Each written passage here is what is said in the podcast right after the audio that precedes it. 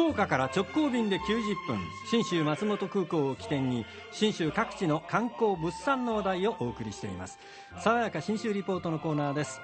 スタジオにはいつもの通り中島理恵リポーターです。おはようございます。おはようございます。ざいます。いやー安藤さんと伊代ちゃんに信州の情報をお届けするのも残りあと2回と思うと緊張感が。来月からはどうなるんですあか？ほぼ同じ時間ですが、電力じゃんけんにお引っ越しということで、はい。えー時間はあまり変わらずこのはい5分後ぐらいになるかと思はい。い。ます、えー引き続きお聞きいただきますように。えーそして自由に旅できるようになるのが最大の楽しみじゃないかと思う安藤さんにもぜひ出かけていただきたいのが4月25日から始まります信州花フェスタ2019北アルプスからの贈り物、はい。先週もご紹介しましたが、ええ。メイン会場は信州松本空港のすぐ横なんです、うんうんでサブ会場っていうのがありまして、うんはい。これ国営アルプス安曇野公園っていうところで、え。ーまあ、九州でいうと海の中道海浜公園と同じ仲間なんですよ。あ国営ですからね。そうなんですよ、でここの、えー安曇野会場、大町会場と2か所に分かれてるんですがへー、今週はですねその安曇野会場の見どころを教えてもらいました。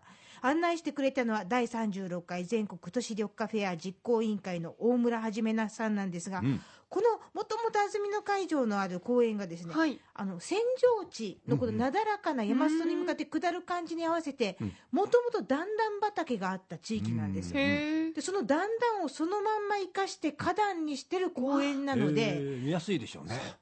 ここに毎年チューリップが植えれてあるんですね、はい。でそれが今年はこの花フェストのためにパワーアップすると、うん。例年ね38万球あ10万球だとがこのぐらい見た目が綺麗なんですけれども、これが38万まで増えると。へえ。4倍近くになるんですよ。す奥の方にはアルそうですプスが見えてまねすね。手前はカラフルなお花なのに、うん。奥のアルプスは雪が積もっていて、う んそうなんですよ。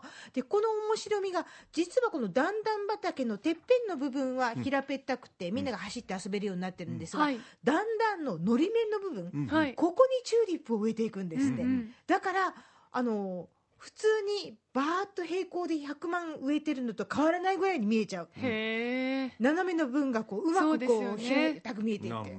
面白い見せ方だなと思ったらこのチューリップだけでない面白い仕掛けがあると大村さんおっしゃいます。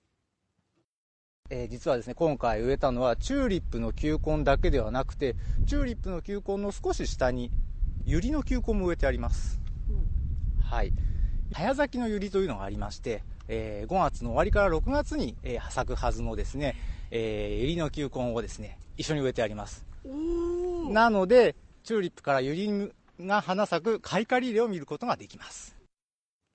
なるほど。うーん。ユリってのは初夏の感じですもんね。ねえちょっと下に深く植えたらそんな風にこうん。うできる。うんこう庭作りってなんか戦略だよなと思いながらもう面白くて仕方がなかったんですがこの、えー信州花フェスタのサブ会場国営アルプス安曇野公園に至るうん。アプローチ部分、はい。緩やかな坂道を道路を登りながうん。ら公園に向かっていくんですが、うんここにもですね愛ある予定が組まれてありました、うん。地元の南安住農業高校の生徒さんたちがここもね彩る作品を用意してるんですよ、この両サイドにパンジーのプランターを100個並べるんですって、へえ。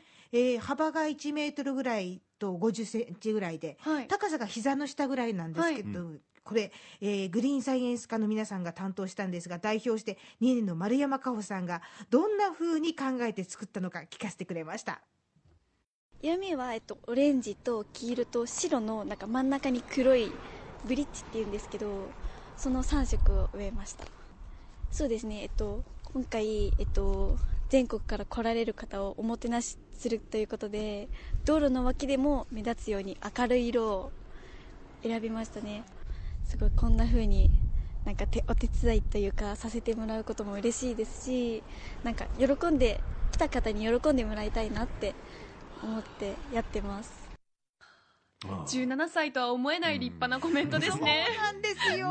やっぱねハートがこもってる、うん。でこういう地元の皆さんの愛がぎゅうぎゅう詰まってるのがこの信州花フェスタの面白いところだと思うんですが、もう一つ渋いものがあったんです。えはい。同じ南安住農業高校の生徒さんの作品なんですが、うん枯山水のうん。庭園を作ってるんです、ええ。この全くあのアプローチが予定されている入り口のところなんですが、テーマが安住族、へえ。この九州北部九州の地からはい。海を伝って、ねずーっと信州の山の中まで動いていったであろう海の民。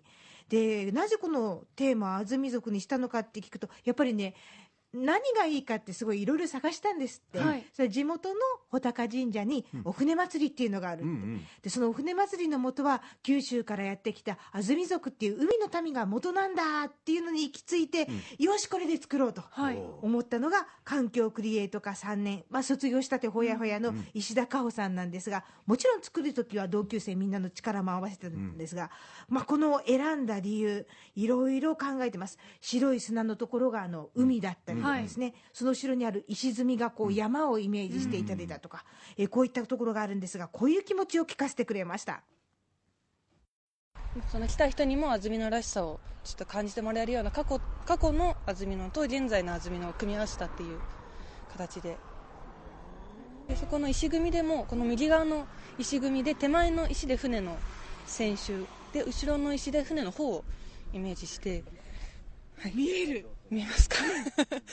でこっちの石でその安住族が目指した島を表現して見える。見えますか？ありがとうございます。どうでしょう安藤先生。考えましたね。今写真見せていただいてるんですが。うんまあまあなんかこう大海原に、えー、祖先様が、ね、頑張ってこここまでやってきたというねそういう大航海を思い、えーえー返すことができるような、うん。そういうまああの面積としては狭いけども、そこをじっと見てるとそういう感じになってくるね。ええ素晴らしい高校生の作った枯山水庭園もぜひ見ていただきたいです。であのとにかくあのやっぱり本人たちはあまり気が付いてないんですが、信州ってお花がやっぱり綺麗なんですよ、安藤さんもご覧になって思われましたよね。う。ん。なんか空気がう正常なせいかな、うん。光がやっぱり届くせいかな。ちょっと分かりませんけども。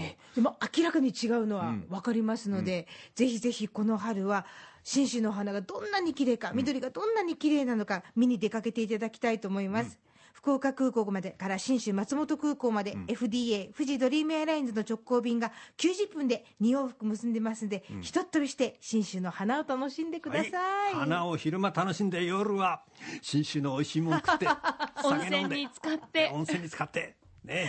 できれば、えーアルプスまで足を伸ばしてもいいですね。安藤さんやっぱり自由になると発言が なノリになってまいりましもうた上高地もそろそろオープンかな。4月の下旬にオープンになります、ね。はい。はい、ここも楽しめるかもわかりませんですな、うん、考えるといろいろと夢は広がりますが。また出かけます、はい、貯金しとこう。さやか新州リポート中島理恵リポーターでした。